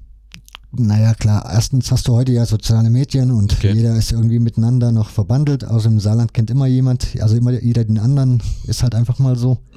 Und man kennt sich in der Fanszene auch untereinander und dann gibt's dann halt Nachrichten, hier kommen, wichtiges Spiel, wir alle Mann nochmal zusammen. Mhm. Aber davon ab ist Brust, das ist halt Borussia Neunkirchen. Also es gibt Spiele, wir sind auch damals aufgestiegen, wo Ronny Scholze kam in der Saison. Davor haben wir in Salmrohr gespielt, Aufstiegs. Das war das entscheidende Spiel zur Meisterschaft das war ein paar Spieltage schon vor Schluss, da waren, glaube ich, 2000 Neunkircher in Salmrohr. Du hattest vorher in der Saison 500, 600 Zuschauer. Und auf einmal stehen 2000 Menschen im Auswärtsblock in Salmrohr. Das ist halt Borussia. Das heißt, wenn mal was zum Feiern da ist, sind die Leute auch da. Aber bis dahin Klar. ist ein langer Weg. Kann man ja verstehen. Was motiviert, also die Frage ist ja, was motiviert dich? Ne? Das ist so eine Verbindung zu dem Verein, aber natürlich, wenn du jetzt Elversberg aufgezählt hast, Turmburg sagst, eine positive Entwicklung. Der erste FC Saarbrücken wird immer ein Aushängeschild sein, durch Landeshauptstadt. Es dürfte in den nächsten Jahren nicht einfacher werden für Neuenkirchen, gerade auch, weil du das sagst, so mit den Schulden. Was motiviert dich, dich jetzt so in die Vereinsarbeit einzubringen? Ich weiß ja nicht, wie es dir geht. Du hattest nur vor uns angedeutet, dass du aber auch schon sehr, sehr lange zum Fußball gehst. Ich meine, ich bin jetzt 42, ich habe irgendwann, keine Ahnung, als, ja, als Kind hast du angefangen, dich für Fußball zu interessieren. Als Teenager bin ich dann zum Fußball gekommen oder gegangen aktiv, bin dann durch die Fanszene durch, wie man das so kennt. Auch mal Groundhoppen gewesen, mit Ultraszene mich beschäftigt. Du siehst ja hier, das Regal ist komplett voll mit Fansigns. Von daher ja, aber man entwickelt sich halt weiter. Ne? Irgendwie früher waren die Fußballspieler deine Helden als Kind. Ja. Irgendwann später hast du sie auch mal beschimpft, wenn sie nicht so gespielt haben, wie sie sollten, deiner Meinung nach. Mhm. Und Vereinsarbeit war dir eh egal und die machen eh nur Mist oder wie auch immer. Bürokratie und irgendwie wächst du aber immer mehr da rein und kriegst dann so einen Blick für deinen Verein, beschäftigst dich damit, guckst, was läuft da gut, was läuft da schlecht. Und ja, so, so passiert es dann halt, ne? Also, ja, und weiß ich nicht, ich habe das, vielleicht sieht der VfB Leipzig, der ja auch irgendwann pleite kaputt gegangen ist, vielleicht ist das so mein Hang, dass ich so, ja, auf so Vereine stehe, ich weiß es nicht, aber ja, ich bin da jetzt schon so lange drin in diesem Verein, kenne so viele Menschen, die da mit Herzblut dranhängen. Also, ja. und wenn du halt, es gibt eine Vereinshistorie von Borussia Nankirchen, dieses Buch ist unfassbar gut geschrieben. Wenn du das liest und dann so liest, die Gründertage, wie da so ein paar Jugendliche angefangen haben, diesen Verein zu gründen und mit welchen Werten und mit welcher Einstellung die das gemacht haben, dann stehst du einfach da und sagst, ich möchte nicht der sein, der diesen Verein zu Grabe trägt. Also die Generation, wir sind, wir werden jetzt die Generation, die den Verein irgendwie zu Grabe trägt und das kann es nicht sein. Der ist jetzt 100. Oh, jetzt, jetzt kommt's aber. 112, nein, 113 Jahre alt. Von daher, das möchte man. Okay. Also so ein Engagement ist ja auch immer, dass man hofft, mit seinem Engagement auch etwas besser machen zu können und zu einer positiven Entwicklung beitragen zu ähm, können. Du hast gesagt, es gibt immer mal Wechsel im Vereinsvorstand. Man hat so unterschwellig gehört, dass es da auch mal ein bisschen etwas gab, was dich offensichtlich sehr gestört hat und dass es jetzt eine Atmosphäre gibt, wo du glaubst, es geht in die richtige Richtung was macht dich oder was lässt die Hoffnung bei dir keimen, dass äh, Borussia Neunkirchen vielleicht nicht zur Altersstärke, ja, aber wieder ein solider Verein wird, der in der Oberliga vielleicht Regionalliga angreifen kann, wieder wird. Was macht dich da hoffnungsvoll im Moment? Grundsätzlich behaupte ich mal, Neunkirchen hat mit, ist glaube ich 25.000 Einwohner oder so Stadt. Von diesem, davon her gesehen, die Industriegebiete drumherum mit diesen Firmen was hauptsächlich Mittelstand ist, hast du aber die Kapazitäten, dass du in der Oberliga bei uns auf jeden Fall mitspielen musst, weil das sind, wie gesagt, nur Dorfvereine in der Regel überall. Das heißt, du musst einfach eigentlich nur gute Arbeit leisten, dann bist du automatisch irgendwann in okay. dieser Liga. Wenn es dann in die Regionalliga geht, sieht das natürlich schon mal nochmal anders aus. Nichtsdestotrotz. Was heißt Hoffnung? Ehrlich gesagt, im Moment, ja, die Mitgliederversammlungen sind jetzt erst ein paar Wochen her und das war schon ziemlich ernüchternd und ist ziemlich ernüchternd. Und die Realität ist im Moment ziemlich hart was halt Hoffnung, was mir Hoffnung macht oder was ich hoffe, dass das langsam mal nach außen strahlt, ist, dass dieser Vorstand, der mit Jörg, Jörg Eisenhut, also den du ja schon erwähnt hast, der ist mittlerweile in diesem Vorstand tätig. Das ist eine Person, wo ich einfach weiß, der Typ hat Herzblut hoch 10 für diesen Verein, weil seine Familie hat schon sich um die Bundesligaspieler damals gekümmert auf dem Trainingsgelände. Die Mama und sein Papa, also das ist eine Neunkircher Familie und die stehen zu Borussia der wird da keinen Scheiß treiben und der stimmt da auch nicht irgendwelchen Blödsinn zu. Das heißt, da, da kann man einfach, das weiß man. Und der neue Vorsitzende Alexander Kunz kommt ebenfalls von den Rängen, den kenne ich auch schon länger und der gehört auch bei der Käferaktion, was den Doppelpass anging, hat er den, den, die Einladung überhaupt organisiert zu diesem okay. Doppelpass. Das heißt, das ist auch ein vertrauenswürdiger Mensch. Das sind halt auch, wenn du es so nimmst, sagen wir jetzt mal platt, einfache Leute, das sind keine irgendwie, die, denen es irgendwie um was Wichtiges geht. Denen geht es nicht ums Prestige oder darum, da irgendwelche Eitelkeiten zu befriedigen, sondern es sind Menschen, denen geht es um den, diesen Verein. Das Problem ist, die haben natürlich auch nicht die Netzwerke in die Wirtschaft, wie vielleicht jemand, der Bürgermeister der Stadt wäre. Das heißt, das ist das eine Problem und das andere ist, wie gesagt, ich habe ja schon erwähnt, es geht seit, Jahrzehnten jetzt steil bergab. Man hat vieles, vieles falsch gemacht, was man falsch machen kann, viel Vertrauen verspielt. Und es ist verflucht schwer, das wieder aufzubauen. Und ja, das wird für den Vorstand halt echt eine Her Herkulesaufgabe. Also ich glaube, wenn es dieser Vorstand nicht schafft, dann schafft es keiner mehr. Dann ist es das, glaube ich, gewesen. Und von daher hoffe ich einfach, dass jetzt irgendwie dieser Punkt kommt, wo nochmal alle die Arschbacken zusammenkriegen, Sponsoren, die Fans, aber auch der Verein. Und da muss man auch sagen, das Ehrenamt, weil auch das bei Borussia sehr, hat, hat das sehr, sehr gelitten, weil Anerkennung halt ziemlich selten war. Wie gesagt, da wurden hauptsächlich Eitelkeiten befriedigt und das, ja, hat seine Spuren hinterzogen in diesem Verein und die Jugendabteilung ist einmal komplett kaputt gegangen. Die wird jetzt auch gerade mühsam wieder neu aufgebaut. Was ja letztendlich der Grundstock für erfolgreichen genau. Amateurfußball ist. Mhm. Natürlich, zum einen und dann zum anderen hast du da das Ehrenamt, weil die Eltern sind da, wenn diese Spieler im Verein bleiben, irgendwann vielleicht mal in der ersten Mannschaft sind und die Eltern sind immer noch in diesem Verein, die engagieren sich dann, die machen mit, die helfen. Und das fehlt im Moment halt komplett und das merkst du halt bei allem. Und deswegen ist Unterstützung jetzt das Wichtigste, was der Verein braucht und ich hoffe, dass Aber offensichtlich sind ja personell zumindest äh, richtige Weichen gestellt worden, dass man genau. da zuversichtlich sein kann. Okay, neben dem Problem, die speziell Borussia Neuenkirchen offensichtlich hat, aufgrund verschiedener Entscheidungen in der Vergangenheit, gibt es ja grundsätzlich Probleme im Amateurfußball in Deutschland. Wir hatten am letzten Wochenende den Tag der Amateure, ähm, der von dem Magazin Elf Freunde ähm, ausgerufen wurde, wo Vereine mitmachen konnten. Wir in Gera haben das ähm, gemacht mit einem Kreisoberligaspiel. Das lief sensationell, da kommen sonst nur ähm, 50 Zuschauer, da hatten wir 280 Zuschauer. Gute Stimmung gehabt, perfektes Wetter und zwar halt wirklich ein spannendes Spiel, was eben auch noch gepasst hat.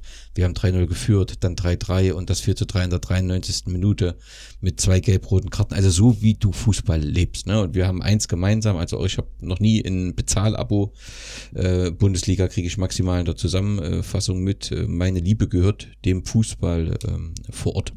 Wenn du jetzt so den Blick hast auf den Amateurfußball, ähm, was sind so die Dinge, die sich ändern müssten, damit der Amateurfußball gestärkt wird, was du so siehst aktuell? Also das ist das, was immer schon seit Anbeginn des Fußballs das Problem ist, ist das Geld.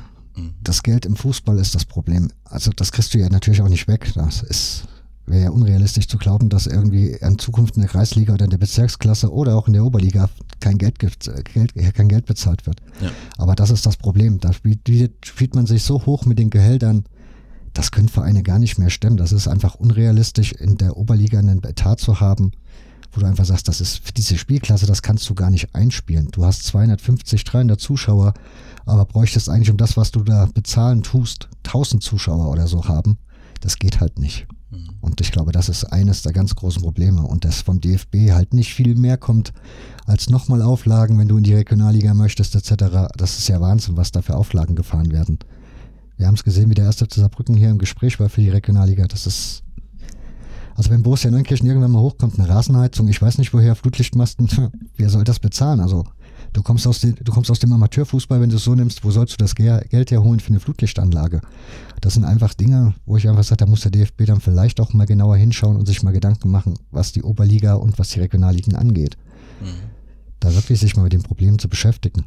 Und wie gesagt, das Geld müsste halt aufhören in dem Maße. Irgendwie müssten sich alle mal ein bisschen wie auch immer das äh, funktionieren soll in einem, wie hat Hardy Grüne beschrieben, Turbokapitalismus ist halt äh, eine schwierige Situation, aber letztendlich ist das schon ein Problem. Ich glaube, wir haben auch noch ein paar mehr. Also gerade, ähm, ich beobachte das immer mehr, dass ähm, wir zwar das Vereinsleben immer thematisieren und sagen, das ist wichtig, gerade wenn es um 50 plus 1 geht, ja, also dass man demokratische Strukturen hat, Mitbestimmung. Aber ich erlebe manchmal auch Eltern, die das gar nicht wollen. Ne? Also die das also das, das Kind abgeben und im Prinzip eine Dienstleistung beanspruchen für einen Beitrag von 50 bis 100 Euro. Da soll es aller Vierteljahre neue Kleidung geben etc. Also dass dieses, was eigentlich das Vereinswesen ausmacht, dass das manchmal gar nicht so gelebt wird. Ne? Und das, glaube ich, ist auch ein Problem des Amateurfußballs, wo Vereine was bewegen können. Also wo sie Leute herannehmen können. Das immer, klingt immer ein bisschen albern, wenn so Subotnik gemacht werden. Ich finde es aber das, das richtige Signal. Ne? Jeder muss einem Verein mithelfen. Und ich glaube, das ist in den vergangenen Jahren etwas äh, verloren gegangen. Ich glaube, da rennst du bei unseren Jugendbetreuern, würdest du da offene Türen einlaufen mit dieser Forderung. Also was das Thema angeht, Eltern kommen vorbei, bringen die Kinder und sind dann auch wieder weg. Mhm. Das Engagement da ist immer ein bisschen relativ, ne? Ja. Das sehe ich auch so. Ähm, du hast ja nun ähm, dieses Ost-West-Blick. Ich weiß, das ist immer ein schwieriges Thema, wenn man das noch, noch mal aufmacht. Aber es würde mich trotzdem interessieren, aus deiner Erinnerung an den VfB Leipzig und deiner Erinnerung, was du hier erlebst. Klar, das sind unterschiedliche Ligen offensichtlich. Das kann man vielleicht alles gar nicht miteinander vergleichen. Du hast damals warst jünger als heute. Aber kann man so, wenn man das Ost-West vergleicht, siehst du da Unterschiede im Fußball und äh, was so die Fanszene angeht? Oder ist es letztendlich überall gleich? Wenn du äh, dann, dann absteigst, werden es eben immer weniger. Gibt es da Unterschiede, die du ausgemacht hast zwischen Ost und West? Ja, also ich finde mal grundsätzlich dieses Ost-West-Ding kann man immer, also finde ich, hat immer eine Berechtigung, das aufzumachen, weil es sind einfach noch Unterschiede da. Okay. Wenn ich jetzt so auf die Fanszene gucken würde, würde ich sagen, die waren mal weniger unterschiedlich, wie sie es im Moment sind. Ich meine, wenn man sich die Ultraszenen anguckt, gerade im Westen hört man oft, wie wir machen, also die versuchen oft diesen Oststyle nachzumachen und ich weiß nicht, ob das begrüßenswert ist, weil ich finde die Entwicklung, die da so manche Ultrakurve macht, bedenklich, mhm. weil ich mich frage, wo das dann enden soll. Ja. Zum einen. Und ja, aber ansonsten finde ich, ist das eigentlich egal. Also ob du da am Westen oder am Osten ins Stadion gehst, ich glaube, das macht keinen Unterschied. Letztendlich wohl nicht. Okay, damit sind wir bei der letzten Kategorie, Sonstiges. Da haben wir immer so das Respektding und den Schwachsinn der Woche. Ich weiß nicht, ob dir irgendwas über den Weg gelaufen ist, was du im Fußball gut gefunden hast oder was du schlecht gefunden hast. Mein Respektding der Woche, da wir ja beide ähm, eine positive Assoziation zu Fußball-Podcasts haben. Diese Woche ist ähm, der Preis von der Deutschen Akademie für ja, ja, Fußball irgendwas. Genau, äh, vergeben worden und äh, der Rasenfunk hat den Preis für den besten Fußball-Podcast bekommen. Das ist völlig äh, gerechtfertigt. Das ist einfach eine tolle Arbeit, die Max äh, dort macht und daher mein Respekt in der Woche und herzlichen Glückwunsch an Max sowie alle anderen äh, Podcasts. Ähm, ich verlinke das auch nochmal in den äh, Shownotes. Es gibt da einfach sehr, sehr viel ähm, und auch sehr, sehr viel gute und hörenswerte Podcasts. Hörst die, du den Rasenfunk selbst? Also die Schlusskonferenz höre ich nicht weil einfach ich keinen Bezug zur Bundesliga habe, aber diese Tribünengespräche und da ist mir eins in Erinnerung geblieben, rund um äh, Rapa Leipzig. Das ist ja ein sehr emotionales mhm. Thema, was ich auch emotional vortrage. Da kann weil, ich dir was erzählen. weil wir natürlich in Gera sehr nah an Leipzig dran sind und Einzugsgebiet sind. Ne? Und unser Verein hatte dann eben auch ein Testspiel gegen die Reserve organisiert und da tauchte halt das auch das Thema in unserem Verein auf. Und ähm, du hast eben viele Kinder, die mit den T-Shirts äh, rumlaufen, wo eben und ich finde, das ist eben da hat das Bühnengespräch so möchte ich Themen diskutiert haben, dass du im Prinzip die, die Argumente von äh, beiden Seiten sachlich vorgetragen hast. Das hat an meiner grundsätzlichen Meinung, dass dieses Konstrukt ein Problem für den Fußball ist und dass das nichts mit unserem Vereinsrecht zu tun hat, nichts geändert und dass wir hier auch 50 plus 1 vielleicht nicht formell, aber in der Sache schon unterlaufen. Nichts geändert, aber ich finde, die schätze ich sehr. Also solche Diskussionen und das Tribünengespräch ist eine feine Sache und bei dem Kurzpass hat er ja verschiedene Sachen. Zum Beispiel jetzt äh, Belgien war ja relativ schnell, wo man das nochmal nachhören konnte, wie ist dort die Situation. Und er hat natürlich eine, eine gute Art. Was willst du sagen zum Tribünengespräch mit Raba? Ja, wie gesagt, ich komme ja aus Leipzig, das ja. heißt meine Familie logischerweise auch. Ja. Und ich habe noch einen jüngeren Bruder, und mein Vater, der sich eigentlich nie für Fußball interessiert hat, der zwar, mein Opa ist Chemiefan gewesen, er hatte dann auch so eine Chemiesozialisation, der war, glaube ich, auch, war es nicht sogar ein Gera, wo Chemie deutscher Meister, also DDR-Meister geworden ist, 64? Ach du grüne Neune. Ich glaube, das war ein Gera. Also ich meine, er erwähnt, also er nennt es, glaube ich, immer Gera, wo okay. er mit dem Roller hingefahren ist, also mit dem Simson-Roller. Okay. Ja, und wie gesagt, die sind halt, eigentlich ist er gar nicht fußballaffin, okay. neuerdings aber dann schon und mein jüngerer Bruder auch und Beide gucken Raba Leipzig, also Rasenballsport Leipzig, die Spiele bei Sky. Hat Oha. sich mein Bruder extra gegönnt. Und das sind bei uns Diskussionen zu Hause, wo ich Natürlich. eigentlich gar nicht, ich muss da nicht mal diskutieren, weil ich kann, ich will da nicht mal drüber diskutieren. Okay. Weil das Problem ist, die haben ja auch keine Argumente, weil sie sind ja ja nicht so firm, dass sie sich mit dem 50 plus 1 oder sonst was okay. beschäftigen, sondern okay. das ist halt gut für Leipzig, das bringt Arbeitsplätze, halt immer diese Klischee, her, da muss man aber die Zahlen dann eben wirklich mal überprüfen, die wirklich geschaffenen genau. Arbeitsplätze. Ne? Mhm. Und dann sagst du zu ihm, hört dir doch mal das Tribünengespräch ja. an. Geht fünf Stunden, macht aber nichts, hörst dir einfach mal an und dann reden wir nochmal und dann gucken wir mal, ob wir uns einig, einig werden. Kannst du vergessen, hört er sich nicht an und ja, da kommst du auch nicht durch. Ne? Also, okay. und ich stell, das stelle ich ziemlich oft fest, auch bei Bekannten aus Leipzig, da die eine Tochter, wo ich früher mal zu Gast war, da war das so ein kleines Kind, jetzt ist die auch mittlerweile in einem Alter geht auch zur Rasenballsport jeden, jedes Heimspiel und da kannst du nicht gegen an, geht die Leute. Die Argumente kommen dort nicht an. Wenn du sagst, das ist kein Leipziger Verein, das hat mit Leipzig nichts zu tun und wenn er keinen Bock hat, packt er die Koffer und geht nach London und dann macht er da die nächste Filiale auf. Schaffst du nicht. Ja, also letztendlich, das ist wirklich ein, ein Thema, wo, also für mich wird halt deutlich, dass wir zunehmend Leute haben, die einfach nur entertained werden wollen. Und das passt halt zu meinem Verständnis von Verein nicht. Und Aber ist das bei euch in Gera anders? Also wenn ich nee, bei uns Leute nein, höre, ganz oft heißt, ja, ja. wenn der eine mit dem Geldkoffer kommt Und dann geht's uns nochmal gut, wo ich dann denke, ja, und wenn der eine seinen Geldkoffer wieder zuklappt, dann geht's uns wieder schlecht. Ja, aber, aber, aber wenn, ich sage, es kommt jetzt einer zu meinem Verein und äh, will einen Geldkoffer abgeben, da kann ich ja nicht Nein sagen. Wenn er daran keine Bedingungen stellt. Ja, da will, bin ich dabei. Ja, aber wenn er die Geschicke des Vereins leiten will, dann muss er sich dem demokratischen Votum stellen. Ob das dann anders ausfallen wird, da bin ich mir auch nicht so ganz sicher. Ne? Also bei ne Borussia würde ich sofort sagen, ne. Wenn ja. einer mit dem Geldkoffer winkt und sagt, ja, ich mach, weil dann heißt es sofort immer, ja, wer bezahlt, der bestimmt auch die Musik und das ist dann für die Leute auch immer in Ordnung. Ja. Deswegen, das ist halt echt schwierig. Was ich nicht so ganz zusammenbekomme, da gab es mal eine Reportage und ich glaube, das war zufällig ein Chemiefan oder ein ehemaliger Chemiefan. Und ähm, da wurde eben auch vom Reporter gefragt, naja, aber Sie können doch bei dem, äh, das ist doch ein Verein und Sie können gar nicht mitbestimmen. Ja, ich bin früher zur Chemie gegangen, da wollte ich auch nie mitbestimmen. Und das, dass es gerade Leipzig trifft. Ja, also dass Menschen sagen, ich will nicht mitbestimmen. Also das irritiert mich irgendwie sehr.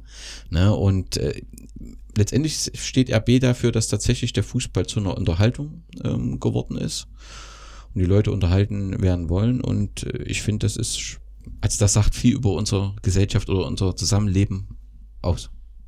Ja, wie gesagt, in der Hinsicht finde ich auch, diese Rasenfunkfolge sollte man definitiv mal hören, weil ich finde, da gibt es dann auch durchaus diese Erklärung, warum Rasenballsport in Leipzig, glaube ich, so gut funktioniert und warum Chemie und Lok vielleicht sich selbst in die Nase fassen müssen, dass sie da die Verlierer sind in der Geschichte. Jo, dann habe ich noch ein Respekting, das ist, was wir gerade schon besprochen haben, den Tag der Amateure, den ich, also ich bin euch Freunde der dankbar für die Plattform, die sie da zur Verfügung gestellt haben. Klar ändert der nicht die Welt, ne? aber es ist eben eine Möglichkeit, um auf den Fußball um die Ecke hinzuweisen. Ähm, ich finde, das hat super funktioniert. Wir haben ähm, zahlreiche Medienabdrucke auch äh, bekommen mit dem Thema. Unser Verein, auch wenn das jetzt für den Amateurfußball keine Rolle stellt, äh, spielt oder direkt nicht, hat sich auch nochmal pro 50 plus 1 äh, positioniert und hat gesagt, ähm, das sollten alle Vereine ähm, auf dem Schirm haben und wir sollten uns da auch in den Landesverbänden engagieren und das Thema im DFB auch öffentlich machen, weil es eben den Fußball verändern würde, wenn 50 plus 1 fällt. Also ich finde äh, den Takt der Amateure, der ist ähm, gelungen aus meiner Sicht und bin froh, dass es diese Plattform gibt. Ich war bei der, also ich habe verfolge den Tag der Amateure seit der Gründung. Also der ist ja eigentlich, kommt der ja auch wieder aus der Fanszene, dieser Tag. Und das hat, ich fand ihn damals recht interessant. Mittlerweile muss ich sagen, ich weiß nicht, ob das, also gut ist er in jedem Fall, bringt ja Positives mit sich, aber ob es das am Ende ist, was man daraus machen sollte, weiß ich nicht. Mittlerweile habe ich da, glaube ich, eine andere Haltung zu, wie ich sie am Anfang hatte, weil ich,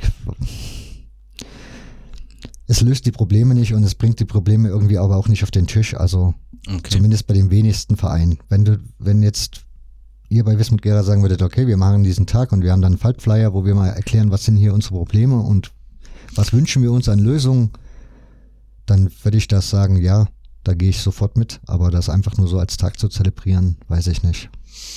Okay, also der Kritikpunkt zu sagen, es ist ein Tag, der zelebriert wird, aber wir thematisieren ja eigentlich gar nicht die Dinge, die uns genau, bewegen. Das ändert also halt in, in, einer, in, einer, politischen Forderung oder so. Ja. Genau, weil der Tag der Amateure wurde ja eigentlich dafür mhm. mal irgendwann ins Leben gerufen, mhm. dass da irgendwie mal so das Licht auf den Amateurfußball fällt, aber auch eben das Licht auf, auf die, die Probleme. Probleme. und die auch genau. kommuniziert werden. Ne? Richtig. Mhm. Das kann ich nachvollziehen. Gibt es irgendwas, was äh, dir in der letzten Woche oder in dem letzten Monat äh, positiv über den Weg gelaufen ist? Oh, ganz ehrlich, nee. Ah, okay, vielleicht treffen wir ja dann was beim Schwachsinn der Woche. Da hat es ein Gewinnspiel von Mannschaftsbus.de gegeben, wo äh, Freikarten für das Bundesligaspiel Borussia Dortmund gegen Hertha BSC verlost werden sollten und die Nutzer die Frage beantworten ähm, sollten, äh, wie viel äh, Profis des BVB heute noch spielen, die damals in dem Bus saßen, auf die der Anschlag verübt worden ist. Die Social Media Redaktion hat dann schnell erkannt, dass das nicht so ganz optimal war und hat diesen Tweet auch äh, gelöscht und hat sich auch entschuldigt. Deswegen ist das auch äh, erledigt und sollte man nicht weiter, also will ich nicht nochmal mal Salz in die Wunde, aber dass jemand so auf die Idee kommt, das zu machen, der muss ja da auch irgendwie, also wenig Empathie haben. Das äh, hat mich schon etwas. Äh, Fragt man sich schon, wie jemand mit, also so jemand bei MAN für Social Media zuständig sein darf. Das ist schon ein bisschen erschreckend. Die Reaktion ist alles in Ordnung, man hat sich entschuldigt, das muss man dann auch irgendwann akzeptieren, finde ich, so eine Entschuldigung. Aber das ist schon beschäftigend. Das zweite, was mir aufgefallen ist, deswegen passt es ganz gut, ist wieder der Tag der Amateure, äh, FUPA Niederrhein. Die haben auch, also letztendlich haben sie ähnlich argumentiert wie du in einem Artikel, dass sie den Tag der Amateure nicht unterstützen. Sie haben halt gesagt, wie du, es gibt so viele Probleme, die da nicht thematisiert werden und FUPA hätte den ganzen, das ganze Jahr Tag der Amateure, weil sie halt den Amateurfußball kommunizieren. Das kann ich schon zum Teil nachvollziehen, auch weil ich, auch wenn ich glaube, dass es eher darum geht, ähm, dass man im Prinzip nicht ein anderes Medium mit den elf Freunden kommunizieren will. Ne? Also das, glaube ich, ist der eigentliche Hintergrund.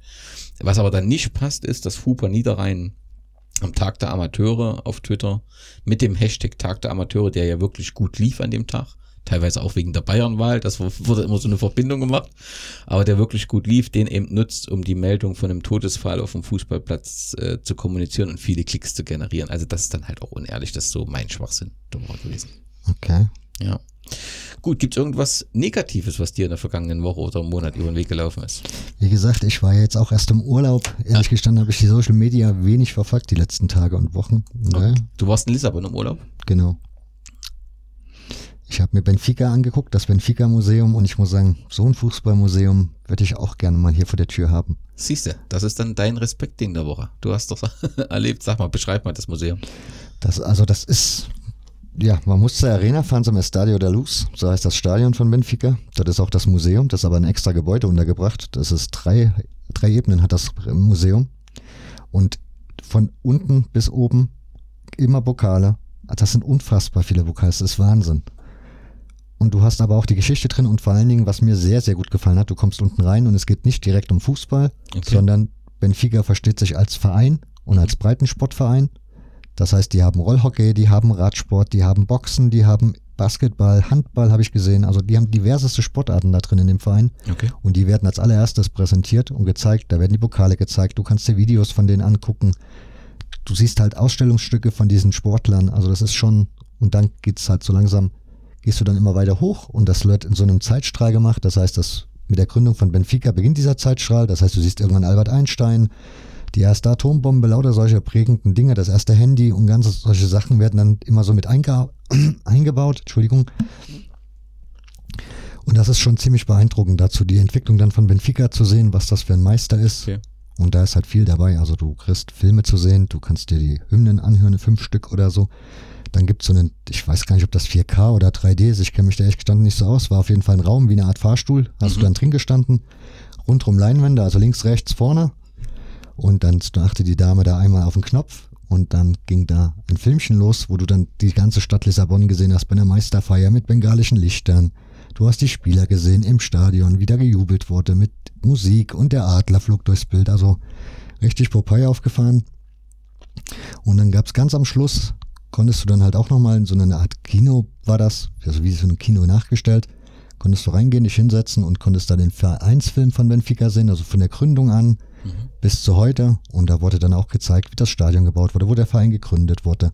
Die ganzen Sachen auch in der Stadt dann immer so gezeigt, so auf der Karte. Also ich glaube, wenn du aus Lissabon kommst, hast du dann sofort verstanden, wo das jetzt ist. Mhm. Was einzigste war halt die Sprache, das ist klar, wenn die da Portugiesisch reden, kommst du da jetzt, verstehst du da nicht allzu viel.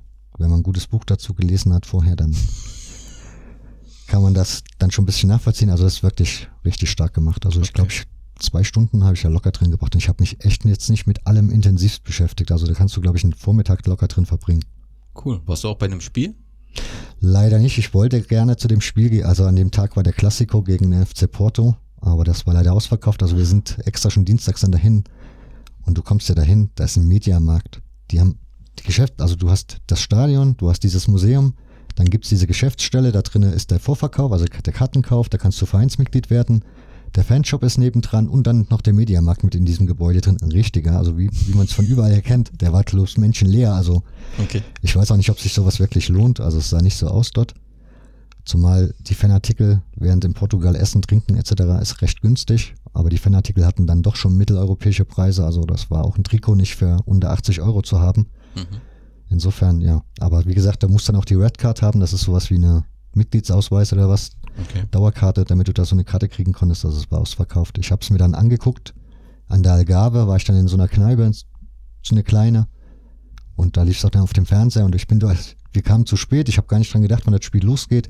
Und laufst du durch die Stadt, also durch die Straßen, weil ich noch ein Bier holen war im Supermercado und dann hast du auf einmal Jubel gehört, ein Tor und dann war riesen, riesen Jubel aus den ganzen Wohnzimmern kam da und dann fiel mir auf, wie ich dann in unsere Herberge bin, war nebendran eine Kneipe, dann bin ich dann da rein, saßen nur ältere Menschen, aber im Gegensatz zu Deutschland, die hatten kein Bier vor sich stehen oder sonst irgendwas, die haben wirklich nur dieses Fußballspiel da geguckt und das Spiel war Schluss, die waren auch sofort weg.